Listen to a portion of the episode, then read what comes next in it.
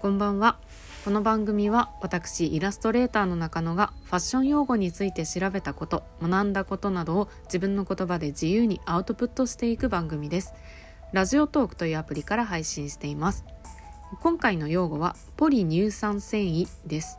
まず乳酸とは糖質を分解するときにできる生成物のことでポリ乳酸繊維とはトウモロコシや芋サトウキビなどのでんぷんを発酵させて作った乳酸をたくさん連結させて PLA というポリ乳酸にし細長い繊維状の糸にした合成繊維です。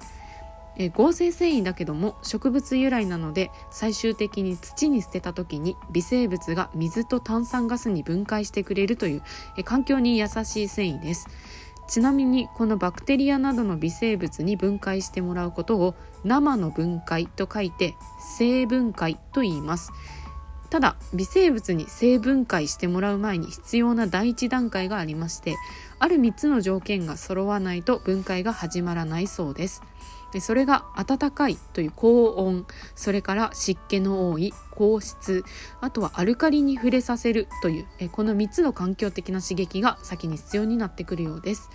え、で、え、ポリ乳酸繊維をただ土の中に入れただけとか水の中に入れただけなどに、え、何も刺激がない状態だと3年くらいそのままの形であり続けるようなので商品だと園芸シートとか水切りネットなどにも使用されています。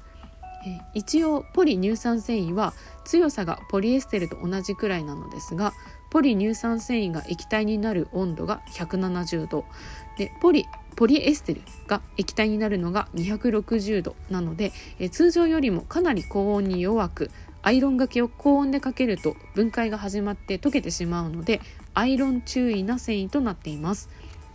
えポリ乳酸繊維は人間の体にもある乳酸で作られている繊維のため体に吸収されやすく医療現場で手術に使う糸とか、え骨をつなげるためのピンとかにも使われているようです。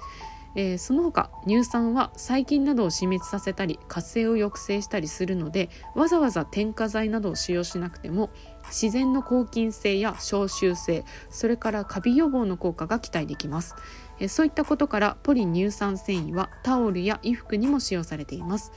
えー、というわけで部屋干しが多い梅雨のシーズンなんかでもポリ乳酸繊維なら普通に洗濯しても部屋干し臭が気にならない素材だと考えられます。でただ洗濯の時に気をつけないといけないことはこのポリ乳酸繊維はアルカリに触れると分解が始まってしまうので使用する洗剤はアルカリ性は避けて中性洗剤にすること